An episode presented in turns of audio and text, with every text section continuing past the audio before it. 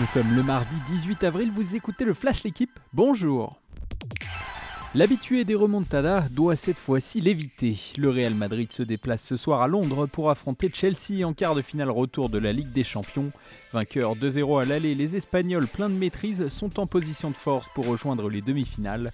D'autant que les Blues encore battus par Brighton le week-end dernier ne sont que 11e de Première Ligue. L'autre affiche du soir oppose Naples à Milan, vainqueur 1-0 lors du match aller.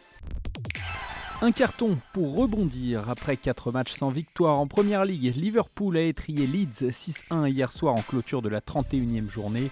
Salah et Diogo Jota ont inscrit un doublé. Gakpo et Nunez ont marqué les deux autres buts.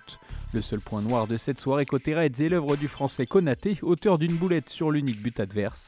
Avec un match en moins, Liverpool est 8 à 9 points de la 4 place. Leeds est 16e, 2 points devant le premier relégable.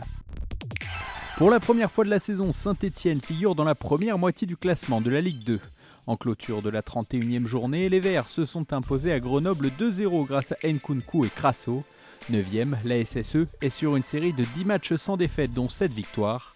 De leur côté, les Grenoblois restent en 7 position, à 9 points de la deuxième place occupée par Bordeaux.